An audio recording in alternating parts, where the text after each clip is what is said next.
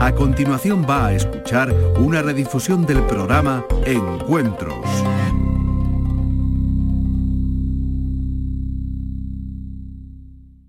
Encuentros con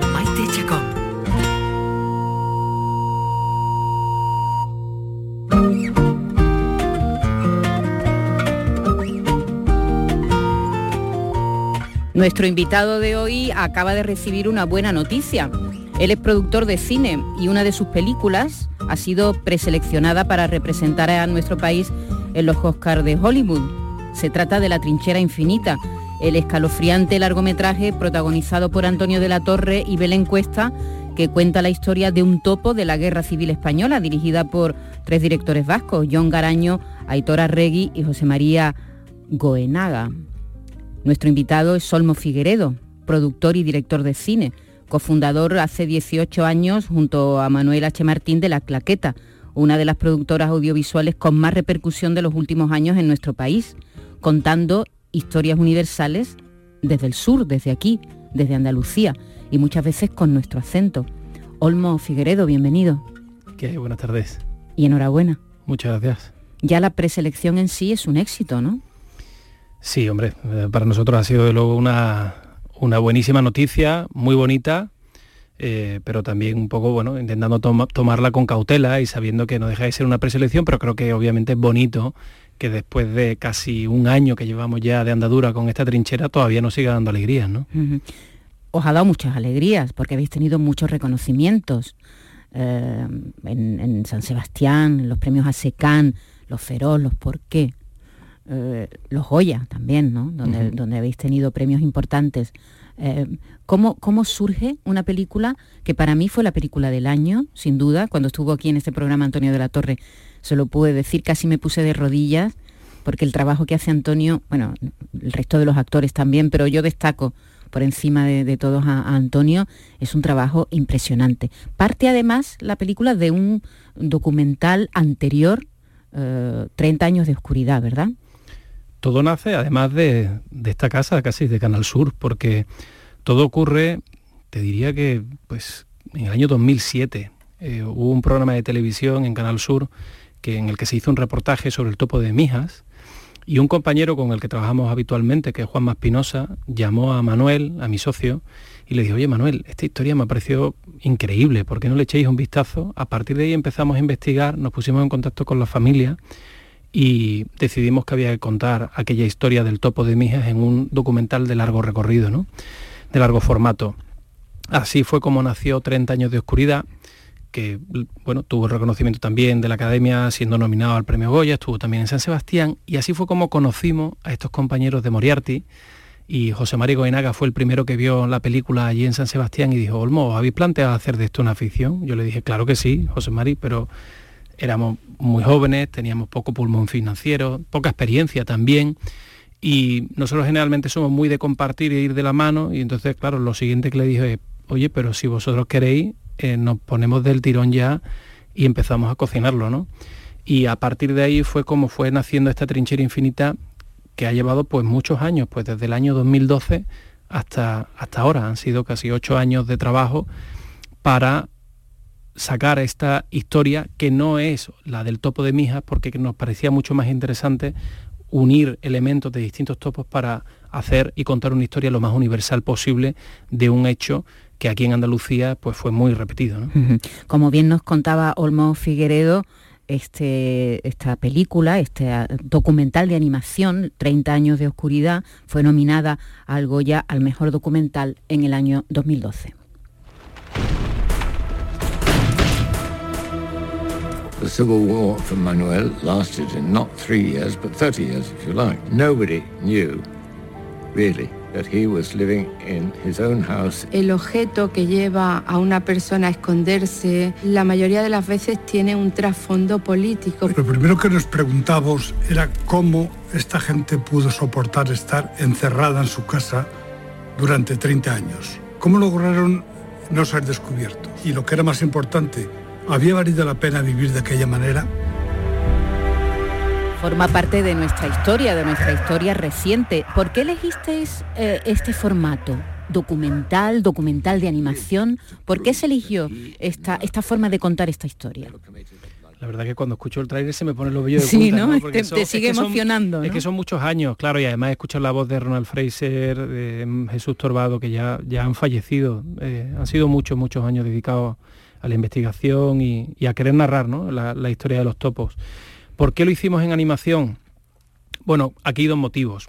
Primero, o sea, hay, hay, una cosa clara que nosotros siempre hemos querido hacer muchas cosas en animación. Yo no me considero, no me considero que haya sido un buen estudiante.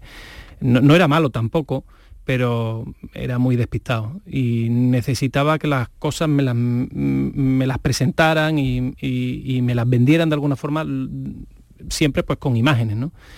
A partir de ahí fue que hablando con Manuel, pues ya mm, cuando ya teníamos la empresa, decidimos que teníamos que intentar hacer ciertos formatos que fuesen educativos, pero que mm, fuesen lo más amigables posibles con los chavales jóvenes. ¿no?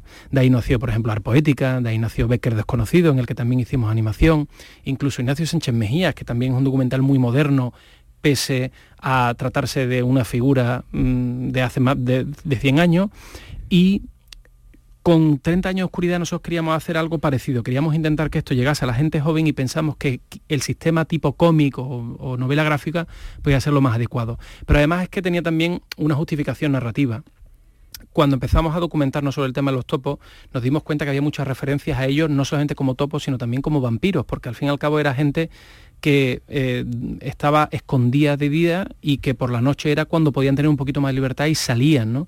Y que lo llamaron también zombies, ¿no? Gente que había estado enterrado en vida durante más de 30 años y que de repente renacieron en el año 69. Eh, esto nos llevaba al género, nos llevaba a contar una historia que parecía prácticamente de fantasía surrealista y pensábamos que quizás la animación podía ayudarnos a derivarlo hacia ese género y también, por qué no decirlo, nos facilitaba la tarea, porque los topos si hicieron algo fue también destruir todas las pruebas que hubiesen de su, de, su vida anterior. Entonces, quemaron casi todas las fotografías, si no todas las fotografías que tenían ellos previas, para que no hubiese forma de que pudiesen luego encontrarlos y que pudiese haber alguien que dijese, oye, pues, mm, tenemos que buscar a este señor. Si borrar el rastro, borras el rastro completamente. Claro, porque en el caso de los topos, siempre nosotros decíamos, me acuerdo perfectamente en el Festival de Docs Barcelona en el año 2008, cuando hice el primer pitch que le llamamos nosotros, ¿no? que es la primera presentación ante un auditorio y allí estaban un montón de canales, estaba Canal Plus, que entró en 30 años de oscuridad gracias a, ese, a esa presentación, y había una frase que decíamos que era que realmente los topos, es verdad que en la cárcel eh, tú pierdes tu libertad, pero los topos en sus casas no solamente perdieron su libertad, también perdieron, perdieron su identidad, borraron su identidad como persona. Eh, haciéndose pasar por tíos ante sus hijos, haciéndose eh, eh, desaparecer ante muchos familiares durante décadas. Y esto es muchísimo más duro que la simple pérdida de la libertad de una persona en la cárcel. Y eso fue lo que nos llamó la atención. Me llama la atención que vosotros sois muy jóvenes, todavía sois muy jóvenes, pero hace años erais más jóvenes todavía. Hay que restar 10 años o más, ¿no? Cuando empezó este proceso, estamos hablando de, la trinchera infinita, del origen de la trinchera infinita, que este, este documental de animación del año 2011. Eh, me llama la atención que os mm, metierais en, este, en esta historia siendo tan jóvenes. Bueno, a, mí la historia siempre me ha gustado mucho. Es verdad que era, como te decía, no, no, he sido el mejor alumno. Creo que también esto es importante también decirlo a los jóvenes. Yo creo que no es, no tenemos que ser los mejores en todo, pero sí que es importante al menos pues eh, saber en qué puede gustarte y en, y, en dónde tiene de alguna forma que enfocarte. ¿no? A mí de todas las clases que había, había pues varias, por ejemplo, inglés, que sí que me gustaba y me gustaba mucho también la clase de historia. Creo que también tiene que ver mucho con quiénes eran tus profesores. Yo estudié primero en el Colegio Alemán y luego en el, en el Portaceli aquí en Sevilla y tuve grandes profesores de, literatura, pero también de historia. Y recuerdo el profesor Vilches en el Portaceli que hizo que tuviese esa gana de aprender más sobre la historia y sobre todo la historia de España. Y me parecía curiosísimo que con veintipico años hubiese estudiado la historia de los maquis, pero no supiera absolutamente nada de los topos, siendo un, eh, siendo un hecho no aislado, sino algo que fue muy común en España, pero sobre todo en Andalucía. Eso fue. La verdad es que ese reportaje al que hace referencia, ese, esa, entrevista que le hicieron al alcalde de Mijas cuando sale de, la superficie de su casa, ¿no? En los años 70 creo que fue, ¿no? En el 69. En eso, antes, antes incluso de la muerte de Franco, esa, esa imagen de los dos vestidos casi de negro, su señora con, vestida de viuda, prácticamente, ¿no? Claro, era una viuda, ¿no? A, la cara, a ojos del resto. Llama, llama mucho la atención esas imágenes, ¿verdad? En blanco y negro de la realidad, de lo que contó esta, esta productora de la que estamos hablando hoy, de la claqueta, que viene un poco a tomar bueno, el, relevo del cine que se viene haciendo en Andalucía, pues podemos empezar a hablar de cine hecho en Andalucía. Hombre, se ha hecho mucho cine antes de que llegara Antonio Pérez con su productora, antes de que llegara Benito Zambrano con Solas, ahí, no el cine folclórico que también se hizo aquí. Manolo Sumer, Manolo Sumer. que yo creo que es uno de los grandísimos directores que ha tenido Andalucía. Luego pues también ha estado obviamente Pilar Tábora. Eh, y, bueno, es verdad que ha habido una generación nueva después, eh, ya con Alberto Rodríguez, Santiago Modeo. Eh, pero, pero bueno, ahora tenemos la suerte de que nosotros somos la claqueta, pero no estamos solos. hay, hay muchísimas productoras, mucho talento emergente y además mucho talento que se ha podido quedar aquí en Andalucía, que quizás es lo más interesante, ¿no? Porque Vosotros fue una, hicisteis una apuesta firme en quedaros aquí, ¿no? Sí, sí, sí. Eh, hombre, no sabíamos si lo íbamos a poder conseguir. Eh, nosotros empezamos, antes decías, ¿no? De la juventud, es verdad, empezamos muy jóvenes, empezamos con 21 años, todavía no habíamos salido de la facultad, estábamos en tercero de carrera cuando decidimos montar la, la empresa, que fue una sociedad civil, vamos, ni siquiera montamos una sociedad limitada y durante los cinco primeros años nos obligamos, en un plan de negocio que hicimos prácticamente en tres folios, Manuel y yo, nos obligamos a no, a no hacer ningún corto, porque es verdad que Manuel y yo en un viaje en autobús en Tucson, yendo a la facultad, hablando de esa necesidad que teníamos de contar historias, que dijimos, que tenemos que contar, hacer un largo. Luego dijimos, ya, pero quizá es muy ambicioso, quizá un documental, pero si no sabemos por dónde meterle mano. Bueno, y un corto, vale, pero ¿cómo pedimos las ayudas? Bueno, pues mira, vamos a hacer una cosa. Montamos la sociedad, vamos a empezar a tirarnos tú y yo a la carretera, a empezar a vender eh, publicidad, eh, bodas, y vamos a empezar a coger cámaras y a coger eh, también ordenadores y empezar a editar, y entre tú y yo, pues vamos a ver de aquí qué sale. Montamos la sociedad y durante los primeros cinco años nos dedicamos exclusivamente a hacer bodas y a conseguir clientes. Tuvimos la suerte de que fue un buen momento, estamos hablando del año 2002, hasta el año 2008 que termina ese primer plan de negocio, que fue cuando llegó la crisis, Em, tuvimos la suerte de que confiaron en nosotros muchas empresas, muchas empresas de aquí de Andalucía. Pues yo, Hicisteis mucha publicidad también. Mucha publicidad. Yo al Cruzcampo, Grupo Heineken, o sea, es que em, eh, éramos casi de la casa, estábamos todo el día allí metidos y, y realmente eran compañeros, amigos. Con los que pudimos trabajar muchísimo y con los que pudimos formarnos, porque al fin y al cabo la facultad, yo estoy en la, Facultad de Ciencias y la Información de aquí de Sevilla, te da la parte y el componente teórico, y a mí me ha dado una cosa fundamental, que grandísimos amigos que todavía conservo y con los que Es fundamental, Alberto Rodríguez lo cuenta también mucho, ¿no? Ellos forman su equipo en la facultad también. Claro, porque es verdad que es muy teórica, pero te da la posibilidad de estar en contacto con tantísima gente y yo ahí descubrí a Manuel, a mi socio. Él venía de Huelva, yo estaba aquí en Sevilla y dos personas que no nos conocíamos de nada, de repente hemos terminado teniendo este matrimonio durante 19 años, que es la claqueta, ¿no? Pero necesitábamos la parte práctica y ese componente práctico fue tirarnos a la calle con esta sociedad, empezar a hacer vídeos de bodas sabiendo que ahí no te puedes equivocar y que en el momento en el que se están poniendo los anillos, como no lo grabes, no puedes repetirlo. no le vas a decir a, padre, ¿puede usted acción, pedirle? acción, corten y, repitan. Y también sabíamos, nos llamamos nuestras broncas también de, cura, de, aquí no te puedes colocar, y, luego te das cuenta que en realidad todo se parece mucho. Y siempre lo digo a los, a los chavales que están ahora estudiando, eh, que no le hagan ascos a, nada, ¿sabes? Porque el audiovisual, yo, me he dado cuenta que soy un enamorado del audiovisual. Ahora mismo, pues efectivamente estamos en un momento dulce en el que nos va muy bien en la parte de ficción y en el documental, que podemos elegir dónde nos metemos, que es el mayor privilegio que pueda haber, y más haciéndolo desde tu tierra, pero no sabemos cómo van a venir mañana las cosas. Y yo tengo clarísimo que si mañana la cosa empeora, pues volveremos a hacer encantados bodas, porque al final no deja de ser contar otra historia romántica eh, luego con el tiempo te das cuenta que algunos se han divorciado y tal, y que no han terminado tan... Pero en el momento es igual de bonito, ¿no? Estamos con Olmo Figueredo, hablando de la aventura de la claqueta, una de las grandes productoras, hay que decirlo así, que tiene nuestro país con grandes éxitos. Vamos a hacer un repaso a lo largo de este programa, a lo largo de encuentros, este encuentro que tenemos, esta conversación que tenemos semanalmente con un invitado que se acerca aquí. Y todo parte, hombre, yo tenía siempre muchas ganas de hablar con Olmo Figueredo, pero nos ha venido al pelo esta nominación, eh, la prenominación, diremos, que ha tenido La Trinchera Infinita para eh, representar a España en los Oscars.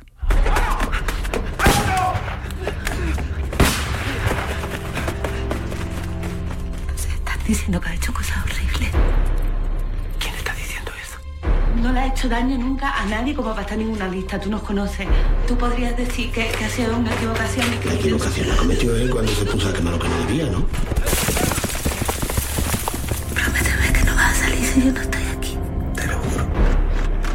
Yo lo que estoy es harto. Porque si tengo que protegerlo a usted, lo mínimo que me merezco es saber quién es y qué es lo que ha hecho. No estás ni como hombre, ni como padre, ni como marido, ni como nadie. Yo sola. Lleváis toda la vida metiéndome miedo y yo no puedo más. Eres muy valiente, Genio. Hasta para no haberte quitado la vida has sido valiente. Fue idea tuya que me metiera ahí. Ahí estamos oyendo las voces de los actores, las voces de Antonio de la Torre, de Belén Cuesta, que han hecho un trabajo excepcional eh, mm, y una película que independientemente de cómo haya ido en taquilla, del éxito que ha tenido en los festivales, de los premios recibidos, va a quedar para la historia, Olmo, tú eres consciente de eso, ¿no? Está ahí, va a formar parte de la historia del cine de nuestro país. Sí, quizás eso es lo más bonito, ¿no? Porque sí que, sí que eh, eh, ya empezamos el año pasado a ser conscientes de que habíamos hecho una película especial, una película que, de las que quedan, ¿no? Eh, hoy leía por la mañana la, la, crítica que nos ha dedicado Le Fígaro, porque la película, La Trinchera, aquí ya suena un poco como a pasado, pero la película tiene No, un presente no- y un futuro brutal. Pero es que no, no podemos hablar en pasado de una película, es que eso es muy injusto, de eso hablaremos ahora, Olmo. Claro. Hace un año. Hace, un año. Hace un año y, en, en- en Netflix hasta ahora en febrero todavía no ha llegado ni siquiera el estreno en, en televisión, en Canal Sur, que, que- que- que, bueno, que lo estoy deseando porque eh, habrá muchísima gente que pueda verla, pero es que la película todavía no se ha estrenado ni en Francia ni en Estados Unidos, que son los dos territorios cinematográficos más importantes del mundo. ¿Cuándo se estrena en esos países? Pues ya, eh, se estrena el- eh, a final el 28 de octubre se estrena en Francia y hoy me he despertado con la crítica que nos ha dedicado Le Figaro, en la que habla de la película como una grandísima película española, romántica y dura, a la altura del volver de Pedro Almodóvar y de Cría Cuervos. Y claro, se te ponen otra vez lo- los pelos de punta. Y en Estados Unidos se estrena en noviembre. Netflix decidió eh, apostar por la película y esperar a ver qué pasaba y si éramos candidatos. Eso se sabrá el 3 de noviembre y poco después se va a estrenar en Estados Unidos con todo lo que implica que si somos candidatos, que esto pues dependerá obviamente de lo que voten los académicos y lo sabremos el 3 de noviembre, implica que la película está en presente y que podrá mostrarse y se enseñará en Estados Unidos durante la propia campaña de los Oscars, ¿no? Con lo cual hay una oportunidad ahí interesante y bueno, pues ojalá, ojalá podamos ser, ser nosotros. Pero independientemente de lo que pase, ahí está, la trinchera infinita. Mm. Sí, mm, claro, yo... eh, La ilusión, la ilusión es enorme, ¿no? Ahora mismo estáis viviendo un momento muy ilusionante, ¿no? Sí, muy bonito. Yo creo que eh, tanto La Trinchera como 30 años de oscuridad han, han quedado, porque es verdad que la, tri- la 30 años de oscuridad también fue, fue nuestro primer largo documental, fue... eh, si La Trinchera ha supuesto un cambio importante para la claqueta, 30 años de oscuridad implicó lo mismo en el año 2012. Fue nuestro primer largo documental, nuestra primera nominación al Goya, a partir de ahí vinieron seis nominaciones consecutivas en, en- otros proyectos. Eh, nos dio la visibilidad que tenía una productora mm, pequeñita de unos chavales de 30 años eh, en Sevilla, fuera de nuestra comunidad. La trinchera, yo la diferencia ya es que, bueno, obviamente consolida aquí en España, pero espero que sobre todo nos dé esa visibilidad internacional. Pero son, son dos películas que yo creo que, que, que han quedado ya para la historia y que la estudiarán, eh, pues bueno, esos chavales que igual que nosotros estudiamos en la facultad hace unos cuantos años, dentro de unos años. Seguro, seguro que sí. Bueno, he presentado a Olmo Figueredo como productor, pero es que también es director. Y de hecho ha dirigido y producido El Estado contra Pablo Ibar. Es una serie de televisión documental sobre el caso del preso de ascendencia española condenado a cadena perpetua en Florida tras salir del corredor de la muerte se ha presentado este, este documental en el Festival de Cine de San Sebastián y HBO eh, la ha comprado para España y Portugal.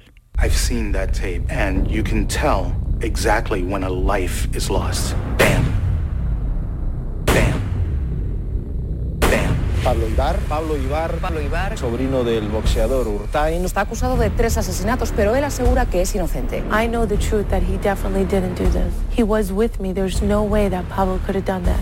Alguien tenía que pagar a ese crimen. Estoy preso por un crimen que no hice.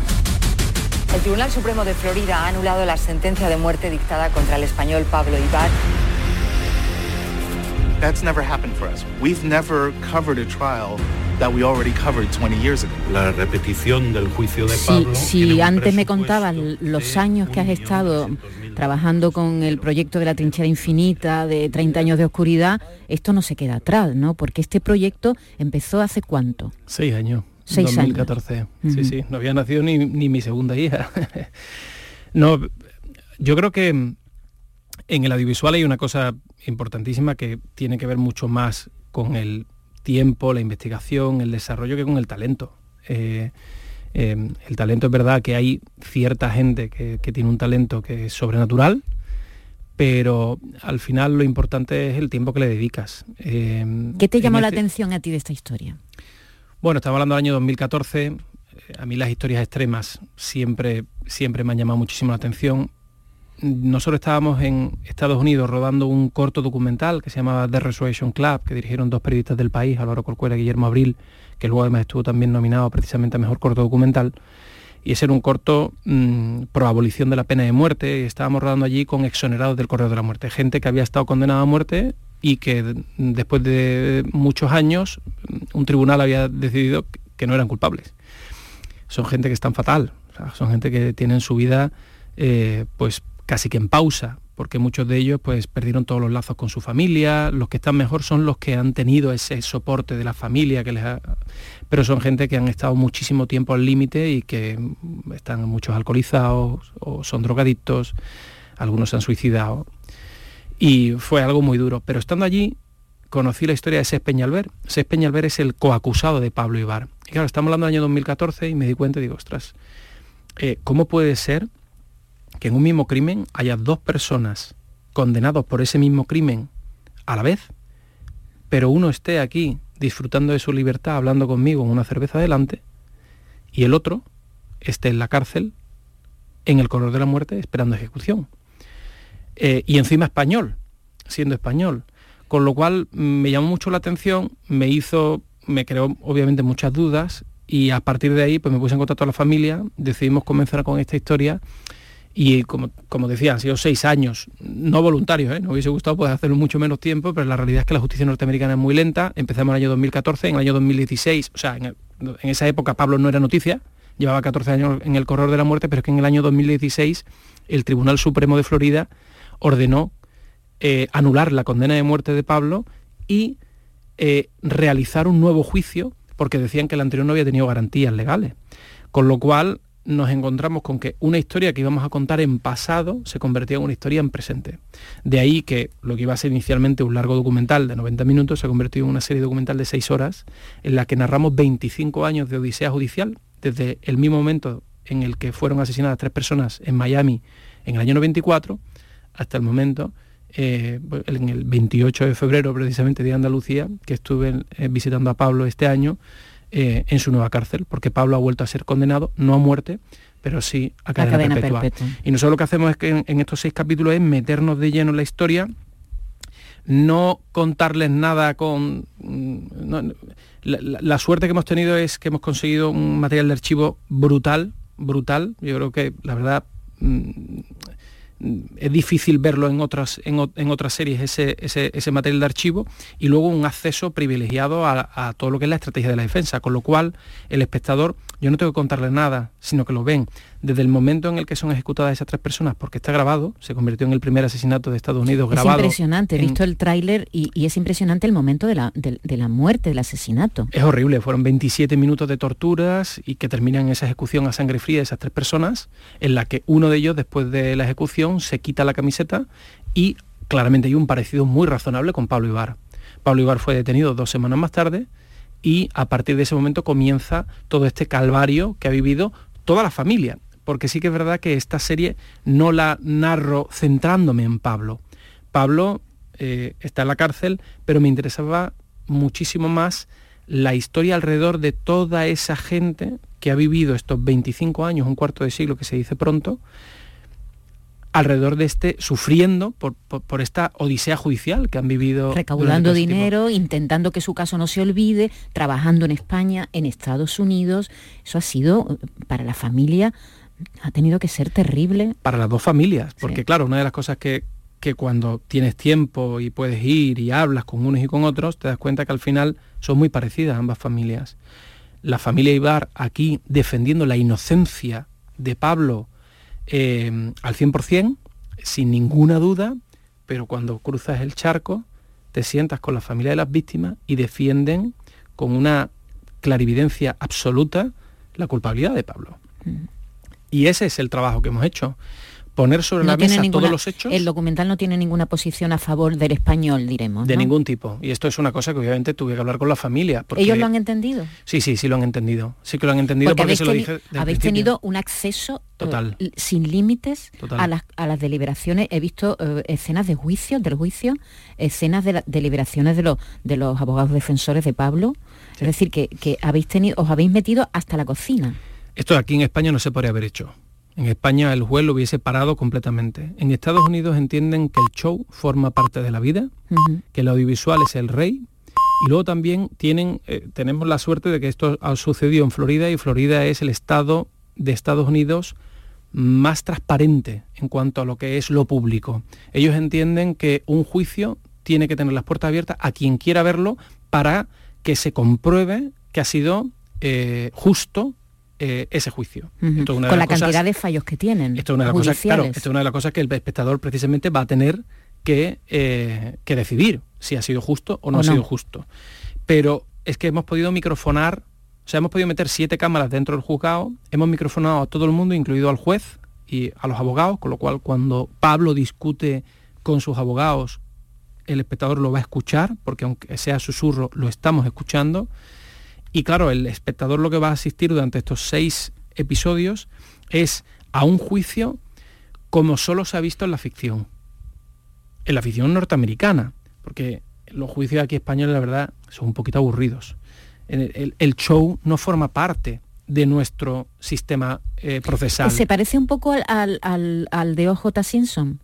Sí, eh, la referencia para mí más cercana es la de Staircase, de Staircase, y, luego, bueno, pues nosotros lo que queremos jugar, lo que hemos querido hacer con esto ha sido jugar con el espectador, como no sé si te acuerdas de 12 hombres sin piedad, de Sidney Lumet, que empieza, eh, empieza la película, todo el tiempo está en lo que llaman el jury room, en esa habitación del jurado en la que se sientan a deliberar y empiezan en la que hay 11 jurados a favor de la condena y uno que duda, que, está en contra. Que, está en contra sencillamente por la duda, porque la duda razonable es lo más importante. Y nosotros lo que jugamos con el, con, el espectador en estos seis capítulos es, yo te voy a dar todos los hechos que te van a hacer pensar que Pablo es culpable, porque hay muchos, muchas evidencias que pueden hacerte pensar que Pablo es culpable. Y entonces te voy a dar una que te va a hacer dudar. En el siguiente capítulo te voy a dar todos los hechos que te van a condicionar y que te van a llevar a pensar que Pablo es inocente. Y entonces te voy a volver a dar una que te va a volver a hacer dudar. Y la idea es que la gente en casa entienda que esto no es una historia de blanco o negro, es una historia de grises y que realmente es muy complicado, muy, muy, muy complicado, muy difícil. No es ni tan sencillo como lo han dibujado aquí en España, ni tan sencillo como lo han dibujado en Estados Unidos. Tremendamente difícil. Olmo, ¿qué, pasa con el true crime? Que hay una moda de, contar historias reales, eh, reales complicadas, mm. Eh, estoy acordándome ahora mismo del caso Asunta, que ha sido un documental impresionante hecho aquí en España, contando la historia del, supuesto asesinato por parte de sus padres adoptivos de, una niña en, Galicia. Eh, hay una especie de, no sé si llamarlo moda, pero hay una especie de, gusto del público para estas historias, para ver estas historias.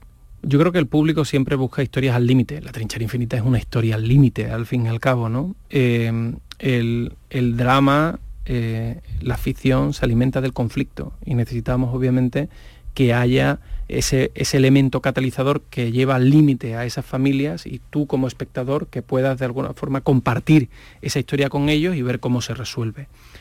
Claro, cuando nos vamos al true crime, que yo sí que efectivamente creo que hay una, una moda, eh, además tienes que añadirle un elemento que es el del morbo. Mm, necesariamente es que mucha gente yo creo que le despierta ese interés, esa curiosidad por escuchar a un asesino o por escuchar a la familia de las víctimas y saber exactamente qué es lo que han sentido. Esto es un tema muy delicado porque para nosotros también ha sido muy difícil, es una de las cosas que más complejas me han resultado el medir qué enseño, porque tenerlo teníamos todo. Y teníamos, como te digo, o sea, no es normal tener grabado el asesinato. Son 27 minutos, tienes que decir qué enseñas. Teníamos todas las autopsias, teníamos todos los materiales grabados de la policía en el momento en el que entra y encuentra los cadáveres. Eh, muchas conversaciones, todas las conversaciones que encontró la policía eh, porque este señor, Casimir Sucharsky, que es eh, el dueño de la casa donde se realizó esta, esta, este home invasion, este allanamiento de morada y luego posterior ejecución, lo grababa absolutamente todo y disponemos de todo. Y, todo y, gran parte forma parte del documental, pero hay que medir muy bien qué enseñar, qué es importante para que tú como espectador entiendas la historia y que ya es deleitarse en lo morboso y ahí ya no entro. Eh, nuestro invitado, Olmo Figueredo, con el que estamos hablando, uno de los creadores de la, una de las productoras de la claqueta, desde aquí, desde Andalucía, contando historias desde el sur al mundo, como estamos viendo ahora mismo, ha dirigido y producido El Estado contra Pablo Ibar, esta serie de televisión documental de la que estamos hablando, que llega, ¿cuándo? ¿Cuándo la podremos ver? Pues pronto, va a ser pronto. HBO eh, acaba de adquirir los derechos para, España y Portugal y en breve va a comunicar el estreno y ya puedo decir que, vamos, de hecho, acabo de venir de la oficina de, estar con la, con la entrega precisamente de los materiales y básicamente lo que os puedo decir es que muy pronto se va a poder ver en HBO y también muy pronto, el año que viene, se podrá ver también aquí en Canal Sur. En Canal Sur, muy bien. Este año La Claqueta, esta productora, ha hecho doblete en el Festival Donostiarra. También se ha presentado allí El verano que vivimos, una historia completamente distinta. Una historia de amor rodada en Andalucía, protagonizada por dos actores mm, brillantes y que están ahora mismo en, bueno, de moda total. Javier Rey y Blanca Suárez. querida Lucía. Esta que os voy a contar no es la historia de mi vida. Ojalá lo fuese. Gonzalo, olvídate de lo que pensaba que sabía del vino. de otra cosa. ¿No lo hueles? Celoso. Querida Lucía.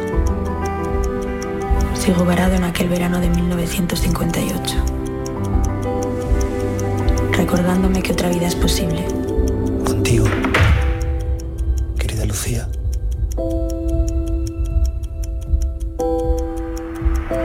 Ya falta menos para encontrarlos. Todas esas esquelas terminan igual. ¿Cómo que todas?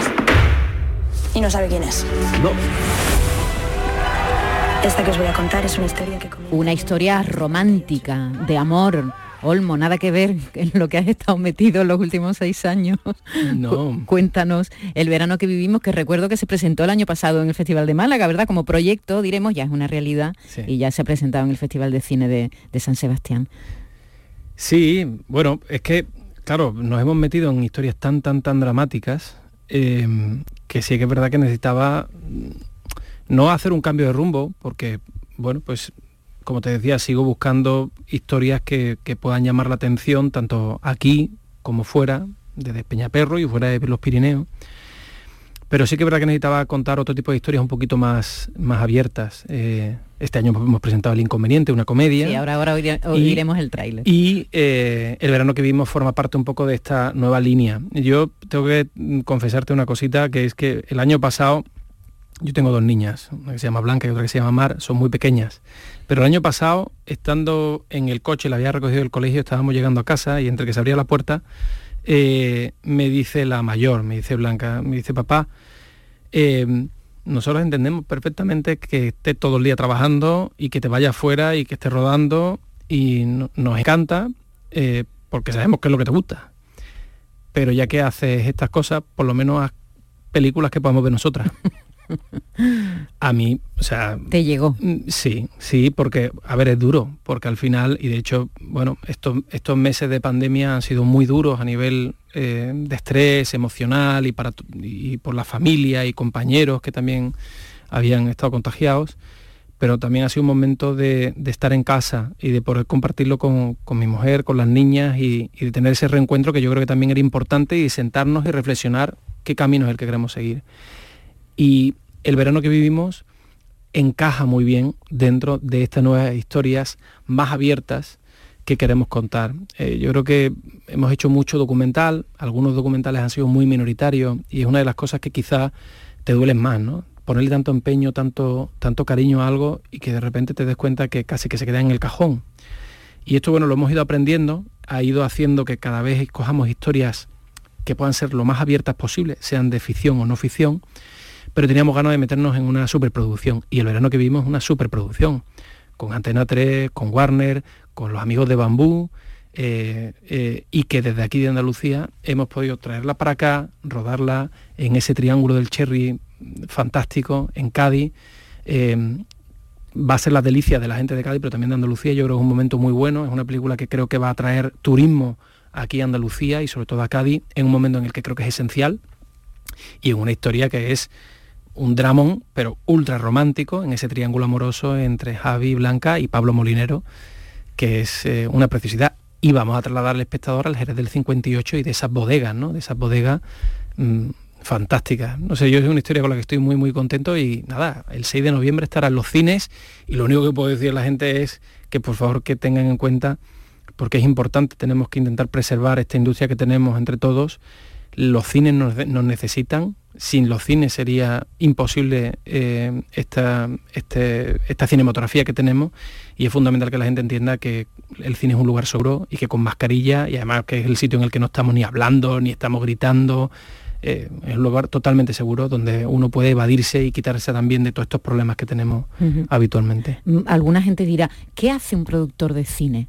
Entre otras cosas, conseguir que Javier Rey que después de Fariña se ha convertido en uno de los actores más solicitados ahora mismo del panorama nacional, eh, acepte hacer una película, ¿no? Ese es uno de los trabajos de, un productor, ¿no? Es que es complicado explicar lo que hace el trabajo del productor porque la gente no termina de, no termina de entenderlo. Eh, muchas veces ni mis padres. Eh, me, ha costado años que ellos entendiesen. Al principio cuando empezamos con la claqueta, mi madre María Teresa, ¿no? María, Teresa. Eso es, Teresa. Eh, le decía a muchos amigos, no, mi hijo es periodista. Es verdad que al principio, de hecho, empecé siendo haciendo periodismo en la agencia F, pero es difícil para ellos explicar porque la gente no termina de entender qué es lo que hacemos. mucha gente piensa que solamente es la parte económica que es cierto, en tanto que nosotros somos los que ponemos nuestro patrimonio y somos los que tenemos que pedir los préstamos al banco para poder eh, financiar, la, eh, financiar y hacer la película y luego si hay un problema somos nosotros los que perderemos nuestras casas, nuestro patrimonio, etcétera. Es decir, la, la, vena empresarial obviamente está, pero el trabajo del productor es mucho más amplio. En muchos casos empieza desde el germen de la idea eh, y es un trabajo de acompañamiento junto con los creadores. Eh, hay mm, eh, nombres que son difíciles de disasociar, ¿no? Yo qué sé, pues tienes a, Gervasio Iglesias y Alberto Rodríguez, ¿no? Eh, en su momento también Antonio Pérez y Benito Zambrano. creo que la gente tiene que entender que el trabajo del creador, del director, es muy solitario, porque tiene, igual que el del guionista, tiene que enfrentarse ante el papel en blanco y esa creación es muy dura.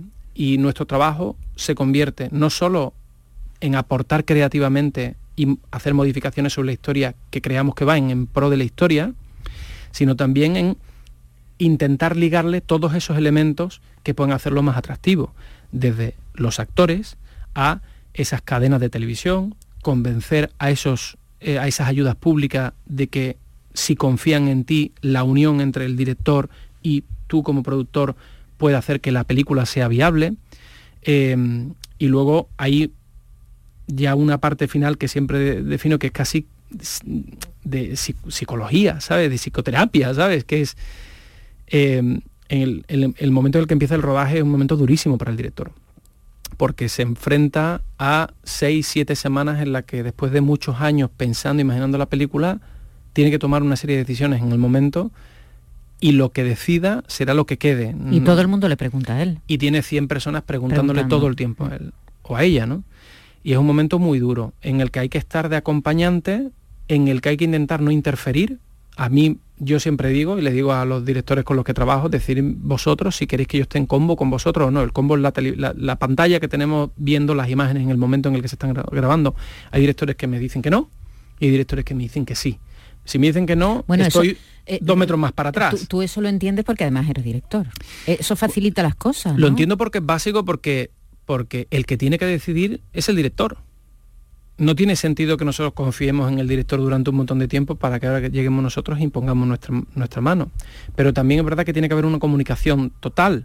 Eh, y, si hay comunicación, al final en la vida todo es comunicación, sea con tu pareja, sea con tus padres, sea con unos amigos, y si hay un malentendido lo importante es atajarlo en el momento y hablarlo en el momento. Pero, claro, tiene que ser ahí una comunicación de ida y vuelta. El director quiere hacer la película que soñó, pero es verdad que nosotros hemos, nos hemos comprometido con canales, ayuda, festivales, eh, actores, con un montón de gente, a que vamos a entregar una película y esa película tiene que ser tal como nosotros la vendimos que iba a ser. Luego, es importante tener esa línea abierta entre las dos partes y nuestro trabajo obviamente es eh, hacer que lo que el director soñó sea lo más parecido a lo que finalmente consigue y que lo que nosotros vendimos sea lo más parecido a lo que nosotros inicialmente planteamos a todos esos financiadores. Es un trabajo que no es sencillo. No sé, yo te podría decir de alguna forma, si la gente a lo mejor lo entiende mejor con el fútbol, pues eh, el, el, director claramente es el entrenador y bueno, pues nosotros quizás podamos estar ahí entre un poco el director técnico y el presidente del club por hacer un, hay un símil un, poco tonto, pero que la gente entienda que luego también hay distintos tipos de productores, igual que hay distintos tipos de directores, y hay algunos que se meten más en la parte creativa y otros que menos. A mí hay productores que tienen la parte creativa. Claro, hay productores que tienen su, hay directores que tienen su propia productora ellos deciden lo que hacen, como Almodóvar, por ejemplo, ¿no? Eso es. Y hay directores que, como Benito Zambrano, que es contratado ¿no? por otras, por las productoras para que hagan sus películas, muchas veces por encargo, como Intemperie, ¿no? Que ha sido una, película ah, que le han encargado a dirigir a Benito Zambrano y que él no ha participado en la parte creativa, diremos. Es decir, eh, entre, al principio, en, el, arranque. En el arranque no, porque luego la película claramente el que ve la intemperie hoy en día sabe que tiene sello de los compañeros de, Arlan y tiene sello claramente de, Benito, evidentemente. Bueno, ah, son tantas las cosas que te quiero preguntar y el tiempo se nos, se nos mm, ah, está acabando. Estoy con, estamos con Olmo Figueredo, el productor, director y creador de La Claqueta y, y hay, por ejemplo, hablando de la financiación, hay mucha gente que piensa, este país es que con la cultura tiene ese despegue verdad que a veces no se entiende bien. Eh, eh, son unos subvencionados. Si no tienen subvenciones no hacen, no hacen cine. Bueno, eh, en el caso, por ejemplo, de la serie de El Estado contra Pablo Ibar, es una serie que el presupuesto ha sido un millón y medio de euros y que nosotros hemos podido venderla finalmente a esta plataforma justo en el que la presentábamos en San Sebastián. Nosotros hemos tenido que coger todos los beneficios nuestros y hemos tenido que ponerlos directamente sobre, sobre eh, hemos tenido que ponerlo en la película y luego, bueno, pues un montón de préstamos que con gracias a varias entidades que han confiado en nosotros, hemos podido producirla. No, yo creo que, a ver, España es, eh, es, un, es un país que está muy subsidiado. Todos los sectores están muy subsidiados. Todos. O sea, prácticamente no hay ninguno que no lo esté. Yo entiendo que es duro Mm, verlo y a mí me encantaría que hubiese un cambio también de sistema. ¿eh? Eh, muchas veces he pensado que lo ideal sería que no nos diesen subvenciones directamente a nosotros, sino que en un momento dado eh, la subvención fuese directamente, por ejemplo, a la compra de entrada de cine español, que por lo menos de esa forma se ayuda a quien quiere ir al cine y, y para nosotros seguiría siendo igual de conveniente porque también se motivaría y se incentivaría que la gente fuese a ver cine español. Pero ahora mismo lo que tienen que entender es varias cosas. La primera es, el cine está subsidiado en todo el mundo, incluido en Estados Unidos. Estados Unidos, de hecho, es una de las industrias que reciben más dinero público. lo reciben de otra manera, en incentivos fiscales. Pero películas eh, eh, que todos eh, conocerán, como El Lobo de Wall Street, por rodarla en Nueva York, recibió más del 50% de, su financiación de dinero público. ¿Cómo? Pues simplemente con medidas fiscales las que si tú invertías 200 millones de euros te devolvían 100 millones de euros. Es exactamente la misma. Lo que pasa es que efectivamente le interesaba al Estado de Nueva York promocionar Nueva York turísticamente con una película que ellos pensaban que podía funcionar muy bien. Nueva York no sería Nueva York si no fuera por el cine, ¿no? No sería. Ellos lo tienen muy claro. Bueno, yo creo que la gente tiene que entender que hoy en día, y a mí también me molesta, que cuando sus hijos están celebrando Halloween en vez de carnavales, eh, les molesta. Y a mí también. Pero tienen que entender que esto se debe a que hemos sido colonizados por el cine norteamericano, precisamente por este tipo de, de apoyo que ha tenido esa industria. Nosotros antes lo que te estaba diciendo, vamos a tener ahora la posibilidad de llevar el vino de Jerez, todo lo que es el triángulo del Cherry, Cádiz y Andalucía, a todo el mundo, gracias a una película que se llama El verano que vivimos y que va a hacer las delicias de mucha gente por la historia, pero esos paisajes no se van a olvidar. Esos paisajes no se van a olvidar. Y al final es exactamente lo mismo. Entonces, de lo que estamos hablando es, uno, el cine entero está subsidiado. Dos, a mí me encantaría que lo que se pudiese hacer sería subsidiar la entrada, pero tenemos una Unión Europea que eh, marca y pone unas reglas. Eh, cuando alguien va a ver un concierto, si tú vas a ver un concierto de Alejandro Sanz, pagas 70 euros. Y si va a ver el concierto de tu sobrino en una sala mucho más pequeña, probablemente pagarás tres entradas y con eso te dan una cerveza. Nosotros no podemos. Cuando yo estrene el inconveniente de Bernabé Rico el 27 de noviembre, eh, si tengo ese mismo día una película de los Vengadores, la entrada cuesta exactamente lo mismo. Y no tiene sentido que nos igualen. Tendría más sentido que la entrada de Bernabé Rico del Inconveniente, que es una película hecha aquí con un presupuesto de menos de 1.800.000, pudiésemos venderla más barata para que el espectador también así a lo mejor pudiese elegirnos pero no podemos hacerlo. Mm. Entonces, como hay una competencia enorme con el producto norteamericano, Europa decidió hace mucho tiempo que era un interés general el que las historias de aquí se contasen y que en vez de coger y contar otra historia de Norteamérica, podamos ver la historia de un topo escondido en Andalucía, hablando en andaluz. Y si además podemos hacer que eso llegue a Hollywood, pues fantástico. ¿Ese dinero es un dinero mal gastado del Estado? Habrá quien lo piense. Yo creo que no. Me encantaría que hubiese otro sistema y estamos trabajando muchos en que haya otros sistemas. Pero mientras tanto yo creo que es la única alternativa que tenemos. Bueno, no quiero que esta entrevista termine, Olmo, sin hablar del futuro del cine, porque estamos en un momento raro. La pandemia nos ha metido en casa, las salas de cine se cierran, hay cada vez más oferta en las televisiones que tenemos con plataformas, de hecho, tú estás ahora mismo hablando de HBO, de, de las plataformas esto es un cambio mm, radical. El cine está concebido para verlo en grupo, en una sala cerrada, en una pantalla grande, para disfrutar de lo que es la sensación de ir al cine. ¿Tú crees que eso va a cambiar de aquí a poco tiempo, a mucho tiempo? ¿Qué va a pasar con el cine? No, no, no te hablo del audiovisual ni de las historias, se van a seguir contando, está claro, y vamos a, a seguir viéndolas cada vez más además. Pero el cine en las salas, ¿qué va a pasar con eso? Las salas van a seguir existiendo, eh, eh, clarísimamente, vamos a seguir yendo al cine, pero va a haber un ya, ya estaba habiendo un cambio, ¿eh? estaba habiendo un cambio clarísimamente y, esta pandemia obviamente lo que ha hecho es acelerar ese cambio. Lo que vamos a encontrarnos cada vez más es que el cine se va a convertir en un espacio de mm, ahí sí de casi de blanco y de negro. Vamos a tener o películas muy autorales que se van a poner en ciertos circuitos muy de, casi arte y ensayo, y luego mm, vamos a tener eh, películas evento. El verano que vivimos va a ser una película evento, que viene con la mercadotecnia que usan los, norteamericanos para vender una historia norteamericana, pero aquí lo estamos vendiendo una historia pues, más andaluza imposible.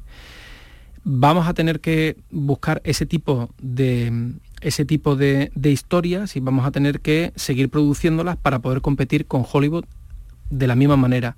Yo, entre, tanto, yo creo que, a ver, también tenemos que ser positivos. Nunca ha habido mayor consumo audiovisual que ahora. Eh, gracias a las plataformas vamos a tener la posibilidad de seguir contando historias. Creo que las plataformas también han hecho una cosa importante y es que cada vez la gente consume más series españolas y también eso está llevando a que consuman más cine español, que durante mucho tiempo con este tema de las subvenciones había como una barrera en la que decían yo no quiero saber nada de cine español, pero no quieres saber nada de cine español, pero luego sabemos que estás consumiendo cine español y series españolas en, eh, en estas plataformas. Hay una realidad y es que a todos nos resulta mucho, mucho más cercano una historia de policía en la que como Alberto Rodríguez en Grupo 7, el policía se mete directamente en el bar y en vez de pedir unos donos con café, pide unas almendritas con una, con una caña, es mucho más cercano para nosotros que eh, lo opuesto y vernos de repente una historia eh, norteamericana. Y estas plataformas están haciendo también que seamos conscientes de que podemos ver estas mismas historias también contadas en Dinamarca o en Asia, mira el caso de Parásitos. Yo creo que estamos en un momento en el que se han roto esas barreras. España sigue teniendo un problema con el doblaje, claramente. Espero que con las nuevas generaciones se pueda ir eh, solventando, pero mm, hay un cambio innegable. Cada vez el cine más autoral, más pequeño, vamos a tener que enfocarlo hacia plataformas o hacia festivales, pero que claramente hay un público eh, que va a seguir demandando este tipo de contenidos, es innegable. Estamos ya terminando la conversación con Olmo Figueredo, creador de la claqueta, eh, que empezó, eh, como bien nos decía, haciendo vídeos para bodas, empezó con su productora haciendo vídeos para bodas, y con un producto muy interesante que se llamó Me llamo Olmo. En 1976, Bernardo Bertolucci escogió este cuadro como inicio de una de sus más emblemáticas películas. Novecento marcaría a toda una generación de jóvenes españoles en un país que empezaba a conocer la democracia. Esta es su historia y la del origen de nuestro nombre.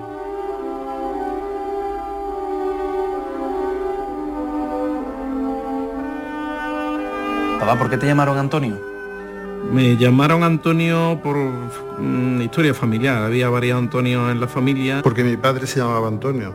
Pues me pusieron Teresa por una prima mía. La patrona de Jimena era Virgen de los Remedios. Me bautizaron en mi pueblo, en la parroquia de mi pueblo, en Jimena.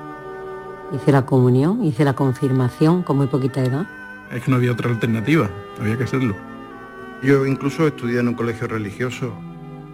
Pues hasta los 19 o 20 años mm, bueno, ahí están tus padres. Olmo, qué curioso. ¿Cómo se te ocurre esta historia que fue además el inicio, ¿no? Un poco muy al principio de tu carrera, ¿no? Sí, lo, me, me, emociono escuchándolo, claro. Eh, bueno, hay una, hay una realidad, tengo un nombre poco común, que, me, que, hizo que me hicieran muchos chistes en el colegio. y ¿Qué te llamaban en el colegio? Bueno, en clase de inglés, cada vez que alguien decía almost, eh, con el casi en inglés, era como... Y, bueno, sí, mucho diminutivo, muy cariñoso también por parte de, mis compañeros. Eh, es un hombre muy especial, que tiene una historia muy especial mis padres me llamaron Olmo por, por Novecento, eh, lo vieron en una época también que era muy especial para esta España, eh, la vieron en el año 79, una película que se había estrenado previamente pero que no había llegado a, España hasta esa época, bueno, pues porque el, régimen no, no, lo quiso así.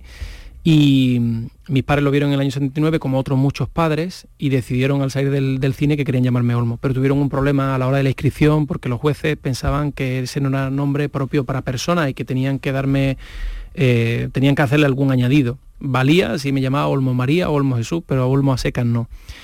Y, bueno, mis padres decidieron que no, obviamente. Eh, estuvieron hablando con un abogado y tuvieron la suerte de que los padres de otro Olmo, de Olmo Crespo... Que también aparece en el documental. Sí, eh, escribieron a la revista Triunfo, que era muy importante en aquella época, y escribieron una carta diciendo, oye, que no me dejan a mi hijo que le llame, que le llame Olmo. Él había nacido en mayo, llevaba unos cuantos meses sin poder registrarse y finalmente pues alguien lo leyó del gobierno y, hicieron, en, el, hicieron una sesión especial en la que sacaron el propio BOE directamente que desde ese momento el nombre Olmo era considerado eh, como nombre para persona, así pudieron escribirnos.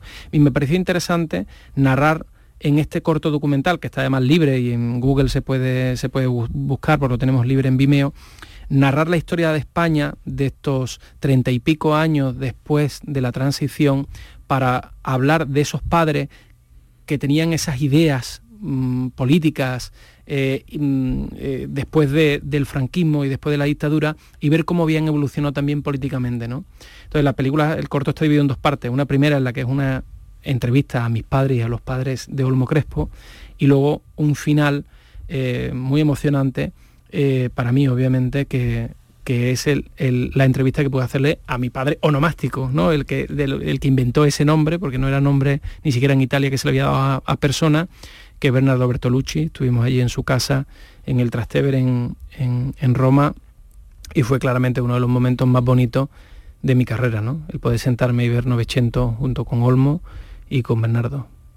Bueno, como ven, las historias están ahí, solo hay que verlas, ¿eh? tener esa mirada y descubrir que incluso en tu propia casa, en tu propia familia, contigo mismo, puede haber una historia que contar y que interesa a los demás. Olmo, ha sido un placer. Un abrazo, muchas gracias. Si te parece, te voy a despedir con, la canción que ha hecho Alejandro Sanz para la banda sonora del verano que vivimos, que es la primera vez que se presta a hacer una canción para una película. Un abrazo, muchas gracias y mucha suerte. Buen fondo para despedida. Muchísimas gracias. Un placer.